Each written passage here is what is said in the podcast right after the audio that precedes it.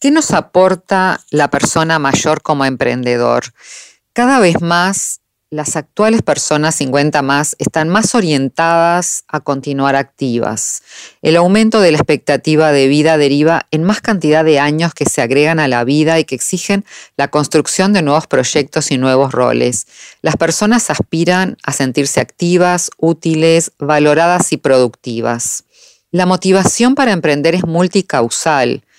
Es tanto que apunta a la generación de ingresos, a un deseo de cumplir un sueño, a iniciar un nuevo proyecto, a cambiar de actividad laboral, a independizarse en lo laboral, una oportunidad de ayudar a la sociedad, un deseo o necesidad de continuar activos luego de la jubilación, personas desocupadas por el cierre de empresas o por disminución de puestos de trabajo, amas de casa que desean reinsertarse o insertarse en el medio laboral, personas que aspiran a cambiar de actividad laboral, son algunos de los perfiles que se presentan y que en un gran porcentaje consideran la posibilidad de emprender como forma de autoempleo.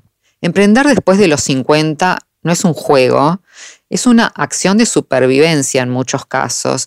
Se trata de una apuesta mucho más seria y grave si tomamos en cuenta que una cantidad importante de emprendedores de más de 50 no lo hacen por curiosidad o por moda, sino por necesidad. Tenemos la convicción que el aprovechamiento del potencial y experiencia de los 50 más a partir de la creación de emprendimientos genera un impacto significativo y relevante tanto para su propio bienestar como para el de sus familias y la sociedad toda.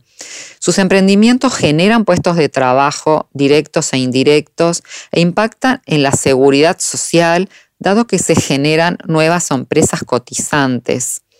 El compromiso social, una vida con sentido y trabajar más allá de la edad de jubilación constituyen factores protectores. Un trabajo satisfactorio es fuente de seguridad económica, de autoestima, de integración social, así como de estabilidad social y de salud. El paro crónico, el subempleo, es un riesgo significativo que tiene impactos negativos en la dimensión social, física e intelectual. Las personas de 50 más aportan experiencia, sabiduría, vivencias y muchas veces con la calma necesaria para enfrentar momentos de crisis, resolución de problemas a partir de situaciones vividas y una visión estratégica. Ella es la licenciada Claudia Sirling, uruguaya y responsable de Seniors, una ONG encargada de mentorizar a emprendedores que han pasado la segunda mitad de la vida. ¿Emprender en la segunda mitad?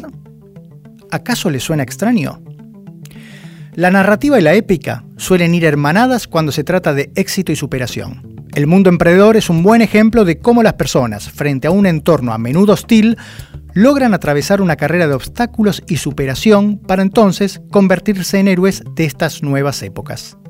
Pero en esta historia de triunfos suele estar ausente un elemento que parece ser decisivo, la edad.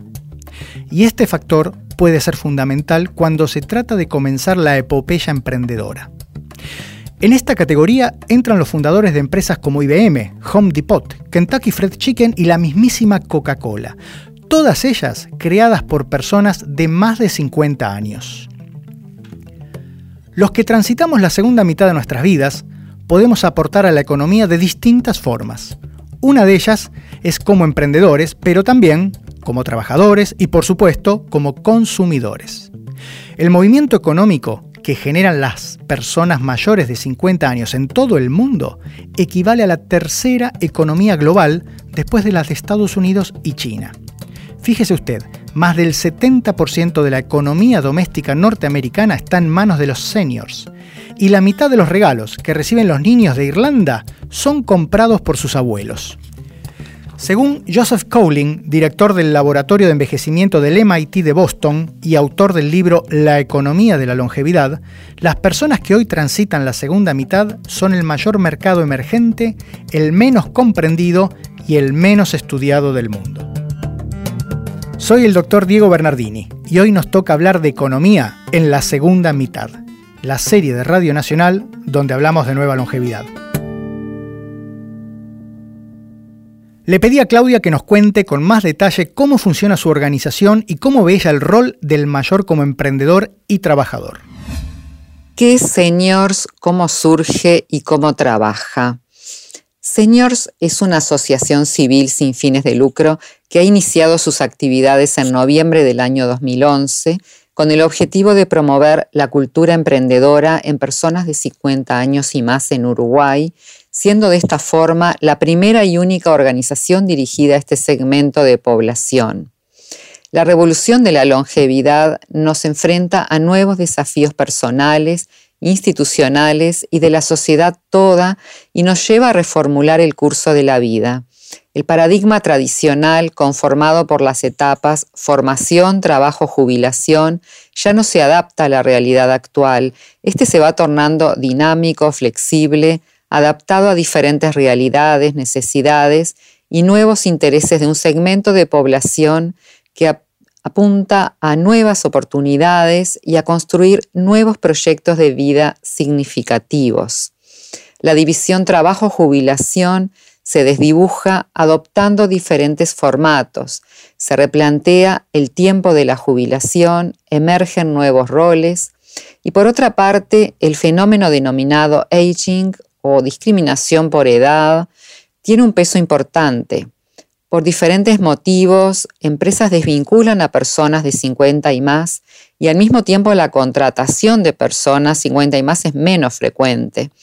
Esta situación enmarcada por el envejecimiento de la población deriva en un problema importante para este segmento que debe obtener ingresos económicos para varias décadas más de vida. Desde el punto de vista cultural, los paradigmas vigentes desvalorizan a la persona a medida que avanzan en edad y se transforman en invisibles para la sociedad, y con dificultades de acceder a un empleo, con sentimiento de carga y con poco aprovechamiento de las potencialidades y experiencia. Entonces, emprender surge como una opción para un nuevo proyecto de vida. Y Seniors ha surgido como respuesta a estos nuevos desafíos, generando oportunidades a partir de un enfoque de derechos. A Tana Pujals la conocimos en el primer episodio. Es un artista que se dedica en su segunda mitad, entre otras cuestiones, a pintar retratos de animales. De Tana, una de las tantas cosas buenas que se puede decir es que es un modelo de emprendedora, aunque ella lo niegue. No emprendedora, me, considero una persona que siempre quiere hacer cosas nuevas. Eh, siempre siempre siguiendo la línea mía, ¿viste? Entonces, eh, lo mío son los animales, la preservación, eh, y, eso sí me gusta, me gusta con los en el sentido de ampliar mi círculo social, ampliar mi conocimiento y, si posible, poder ayudar gente que hace lo que a mí me gustaría hacer, que a veces por dificultades de no poder viajar y todo eso no lo hago, que es la preservación de la naturaleza, ayudar, pero en ese sentido puedes decir que soy emprendedora. A Tana le cuesta aceptarlo, pero mejor saquen ustedes sus propias conclusiones. Empecé a descubrir un mundo totalmente, eh, ¿cómo te puedo decir?, nuevo para mí. Porque antes yo los animales los pinto con fotos, a través de libros. Yo era una una gran compradora de Amazon. Eh, pero de repente después de África que yo vi, empecé a conocer fotógrafos en los safaris y ellos me dijeron, no, pero yo estoy en Facebook, yo estoy en Instagram, yo estoy en Twitter. Bueno, los empecé a seguir, hicimos amistades virtuales y yo les mandaba mis dibujos y ellos me devolvían fotografías. Entonces dije, ahí están, las redes sociales te abre primero un mundo en lo que a mí me respeta, que es de los animales, eh, brillante, y después las ventas, porque empecé a poner un dibujo mío en Twitter y de repente yo miraba que lo habían visto, no sé, dos mil personas. Yo decía, pero ¿cómo? Pasó media mañana y ya lo vieron tantas personas. Entonces yo dije, cuando la gente dice, no, Internet, sobre todo mi generación, no, Internet es un horror, no, Internet eh, es peligroso, yo digo, chicos, es brillante. Aún más improbable puede resultar ser convocado por un órgano de gobierno para responsabilizarse de una tarea muy delicada e histórica.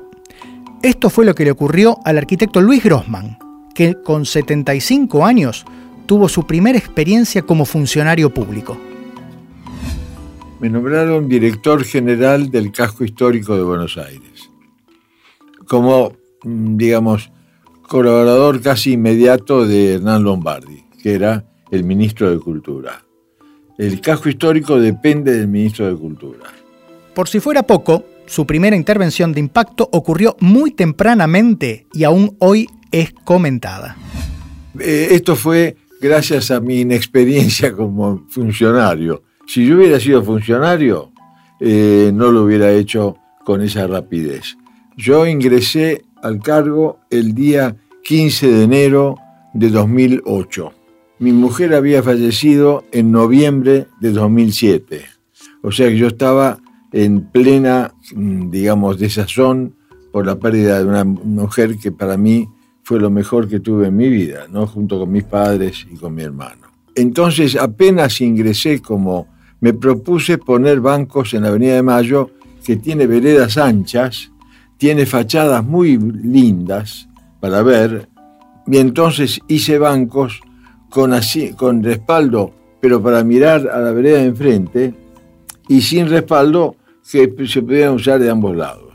Este, se pusieron ciento, algo así como 110 bancos, de los cuales se han sacado algunos por efecto de la Metrobús, porque había muchos en el cruce con la Avenida de Mayo, lo que hacía eh, lugares de conversación, de encuentro, etc. Porque en la vereda están puestos, por supuesto, en el no atravesado, ¿no? pero el resultado fue fantástico. Eh, al principio yo tuve eh, mucha resistencia. Lo que quería decir antes, de no ser funcionario, es que se pusieron a los seis meses de empezado mi trabajo. ¿no? En, el mes de octubre este, estaban los bancos instalados. o sea que la licitación, el pedido de construcción, etcétera, etcétera, todo eso salió como por un tubo. la idea, cuando yo camino por Avenida de Mayo, que voy muy a menudo, no veo un, a veces un, solo banco vacío. Están todos ocupados. O de un turista que está mirando el, eh, mapa para orientarse y se sentó con su mujer, o de gente que está mirando así al, al infinito o mirando el edificio de enfrente, porque lo pusimos frente al Barolo, frente a la prensa, frente al edificio de la inmobiliaria, frente, eh, a crítica, o sea, fachadas que eran eh, ejemplares, digamos, no paradigmáticas. Y no, lo que nos pidieron es que no lo pusiéramos frente a un banco, a un banco con mayúscula, porque podía ser usado para este, espiar el movimiento del banco, etcétera. Europa es el modelo de referencia sobre cómo deben prepararse los países para la transición demográfica. No en vano la Comisión Juncker se enfocó en los últimos años en estudiar y predecir los desafíos claves para la economía y la sociedad. Uno de los temas identificados fue el envejecimiento de la población. En toda la población europea en 2015 había cerca de 200 millones de personas de más de 50 años casi el 40% total de la población. En los Estados Unidos, 10.000 personas por día cumplen 60 años. Son la generación baby boomer. La firma Merrill Lynch estimó que la economía que moviliza este grupo de personas es de cerca de 7 trillones de dólares por año. No es de extrañar entonces por qué tanto la Unión Europea como el sector privado estén estudiando y estimulando este nuevo mercado que recibe el nombre de economía plateada. Bajo este concepto se agrupa todo el movimiento relacionado a la producción, el consumo, el comercio de bienes y servicios relevantes para las personas mayores con sus efectos directos e indirectos. Sin embargo, la sociedad hoy en nuestros países aún es reacia a ver lo positivo de este movimiento. ¿Cuál es tu reflexión respecto de un mercado laboral que hoy alberga a varias generaciones de trabajadores? El mercado laboral y su comportamiento ha generado un problema que derivó en la exclusión de las personas 50 más, personas que cuentan con experiencia profesional y laboral. El licenciado Tomás Olivieri los denomina excluidos invisibles y el profesional expresa que son invisibles ya que al no presentar en una primera etapa síntomas de deterioro visibles, no se los considera vulnerables y o población en riesgo. Estas personas pueden vivenciar una profunda crisis personal y existencial frente a una sociedad que no los reconoce y que los considera viejos para el mercado laboral y jóvenes para jubilarse. El mercado laboral requiere también de un cambio de paradigma en el que se reconozca y valore la experiencia. Las empresas brinden oportunidades de ayornamiento, de requerirse, las diferentes generaciones interactúen y compartan equipos de trabajo, lo que favorecería el conocimiento mutuo y contribuiría a derribar las barreras culturales que existen. El desafío es complejo y no esperemos que la solución sea simple. En este tipo de situaciones es cuando el concepto de intersectorialidad cobra valor propio. Ningún actor puede quedar fuera de la mesa de diálogo en un tema como este. Sin embargo, lo que parece simple no siempre suele serlo. Instituciones como el G20, la Organización Mundial del Trabajo, el Fondo para la Población de las Naciones Unidas y el World Economic Forum ya tomaron nota de esto pero la realidad indica que aún queda mucho por hacer. Según la unidad de inteligencia del Economist, apenas el 30% de las grandes empresas o corporaciones del mundo han pensado o están implementando estrategias orientadas a este sector. De la importancia de la intersectorialidad para poder pensar y luego implementar estrategias acordes a los cambios que se avecinan, nos habla el doctor Robinson Cuadros, presidente de la Sociedad Colombiana de Gerontología y Geriatría. Frente al trabajo intersectorial, creo que hay mucho por trabajar. A veces centramos el envejecimiento desde la enfermedad, desde un concepto totalmente erróneo. Por lo tanto, estamos dejando a un lado esa integración sociosanitaria, eh, la cual verdaderamente va a tener un impacto en la calidad de vida de las personas mayores. Digamos que en Bogotá se cuenta con un comité operativo de envejecimiento y vejez, que son unas mesas técnicas donde se reúnen pues, los diferentes sectores, tanto salud como planeación, integración social, desarrollo, movilidad, cartera, en fin, y eh, se generan como proyectos eh, que verdaderamente tengan impacto en, en la ciudad y en la calidad de vida de las personas mayores. Este comité tiene una gran ventaja y es que está eh, acompañado directamente por las personas mayores. Aquí en Bogotá se encuentran por localidades distribuidos varios barrios donde las personas mayores se postulan para liderar y hacer seguimiento a las políticas públicas y a este se le ha llamado el Consejo de Sabios de Bogotá. En diferentes ciudades de Colombia se cuentan con figuras similares y esto permite que haya una validez interna frente a la toma de decisiones. A veces pensar detrás de un escritorio como eh, gobernador o como tomador de decisiones no es lo mismo que eh, validar la información con las personas eh, a las cuales se quiere generar estas acciones de bienestar que son precisamente las personas mayores. Entonces, creo que este trabajo intersectorial debe mm, ser interdisciplinario y coordinado y ojalá que se convierta transsectorial, donde se tengan recursos públicos que verdaderamente puedan ser integrados en todo aquello que genere una vida digna o un envejecimiento activo, digno y saludable. Sin dudas, estamos frente a una serie de cambios que nos sugieren que el futuro ya llegó. La nueva longevidad y sus consecuencias, como en este caso las económicas, involucran generaciones de personas que serán las más grandes en número. Muchos de ellos serán los primeros en saber que envejecerán sin ser pobres y podrán prepararse para esta etapa de la vida. Esto los hace un selecto grupo de consumidores. A las personas mayores no se les vende. La persona mayor te compra. Una explicación de este fenómeno nos la brinda el filósofo y ensayista Santiago Kovadrov. Bueno, sociológica o socialmente, mejor dicho, yo te diría que el fenómeno me parece que responde a un corrimiento del concepto de vejez. Eh, la vejez tradicionalmente está asociada a la pérdida de potencia vital y a un renunciamiento progresivo al protagonismo en la realización de actividades personales y colectivas.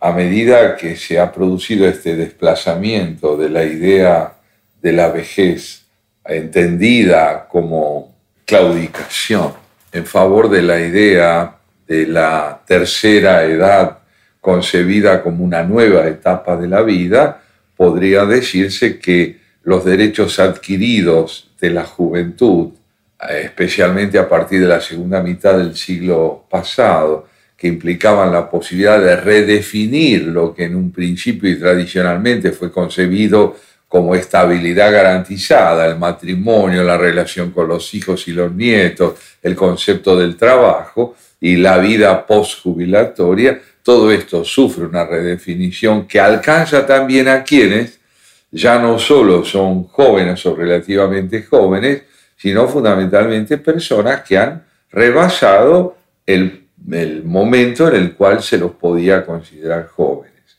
Hoy son maduros, ya no son ni jóvenes ni viejos.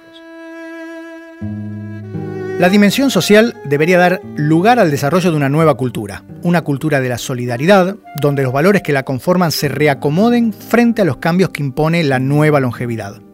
Sabemos que la cultura se apoya en saberes, pero también en las creencias y por supuesto en las pautas de conducta que se generan.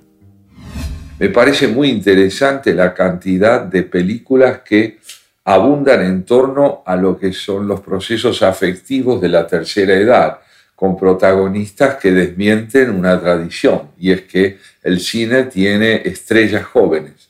Hoy el cine no solo tiene estrellas jóvenes, pero además de la estelaridad está el tema de una revalorización de la madurez, en términos protagónicos, pero no así en términos de aporte a la comprensión de la vida de los jóvenes. Por ejemplo, los geriátricos normalmente, mayoritariamente, acumulan personas que están descartadas del plano protagónico de la vida. Lo estén o no, pero en principio el geriátrico es un lugar de preservación e infantilización del anciano, ya sea porque él mismo no está en condiciones de otra cosa, ya porque la finalidad del geriátrico es aliviar la vida de quienes no están en él.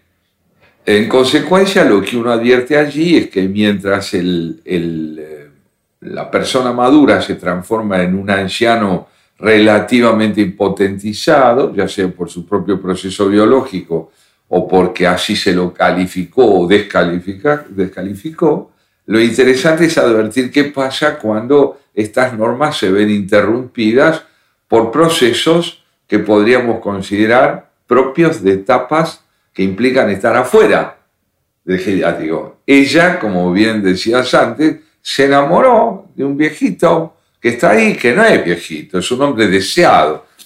Y él se enamoró de una viejita que se convierte en una señora interesante con la que él quiere tener algo más que un diálogo. Entonces, ¿cuáles son las normas que rigen una institución que está llamada a contribuir a la duración de la vida cuando se transforma en una entidad que tiene que contribuir a la revitalización de una vida o de una experiencia. Así que esto es más o menos, muy en general, lo que uno puede advertir. También creo yo que es muy interesante eh, tomar en cuenta las diferencias entre países y no solo eh, en un planteo general y abstracto. Evidentemente, los Estados Unidos figuran, creo yo, y Japón también, entre las naciones que más han contribuido a concebir la tercera edad como etapa de proyectos desde hace mucho tiempo. Entre nosotros, porque este es un país que tiende a resultar imprevisible en infinidad de aspectos, y no solo para los mayores, sino para los jóvenes también, advertimos un fenómeno que en cierta medida nos devuelve a situaciones europeas de la primera mitad del siglo XX o de fines del siglo XIX, que es que aquí se quedan los mayores y los jóvenes se van. Entonces este poco a poco se convierte en un país donde los mayores están dispuestos a sobrellevar una vida residual y los jóvenes en busca de proyectos se van a otra parte. Esto no es una tendencia que en este momento yo diría que es exclusiva, pero en los años de la dictadura militar, en los años de las grandes crisis económicas como la del 2001 y demás, era así. Hoy en día estamos en un escenario de transición en el cual en el país confluyen los que somos mayores y los jóvenes que todavía buscan oportunidades en él, o los reyes, yo llamo jóvenes a las personas menores de 65 años, porque no se puede llamar jóvenes solamente a los de 25. Entonces diría que estamos en un escenario de transición entre la posibilidad de que el país se afiance como un lugar donde hay oportunidades que no tengan que ver con las que se le abren a los mayores, porque la medicina, la salud, en fin, la alimentación contribuyen a tener protagonismo después de los 70, sino porque el país se organizó y la economía funciona y hay trabajo y hay proyectos y hay, hay progreso. Eh, en el orden estrictamente personal, yo te diría que eh, no me queda sino francamente la posibilidad de decirte que si la pérdida de pasión y de emprendimientos es un signo de vejez, yo estoy en la plenitud de mi vida, porque estoy lleno de proyectos, porque la pasión de vivir en mí ha tomado y tiene todavía mucha, mucha energía, eh, sigo amando la literatura como a los 14 años, sigo interesado en los problemas sociales, políticos, filosóficos y estéticos, y escribiendo poesía y participando en programas de radio y de televisión como este, este con la misma intensidad de toda mi vida.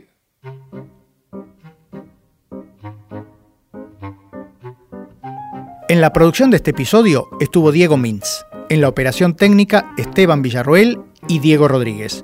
Yo soy Diego Bernardini y esto es La Segunda Mitad, la serie de Radio Nacional donde hablamos de nueva longevidad. Para escuchar todos los episodios de La Segunda Mitad y más podcasts de Radio Nacional, búscanos en Apple Podcasts, en Spotify y en radionacional.com.ar.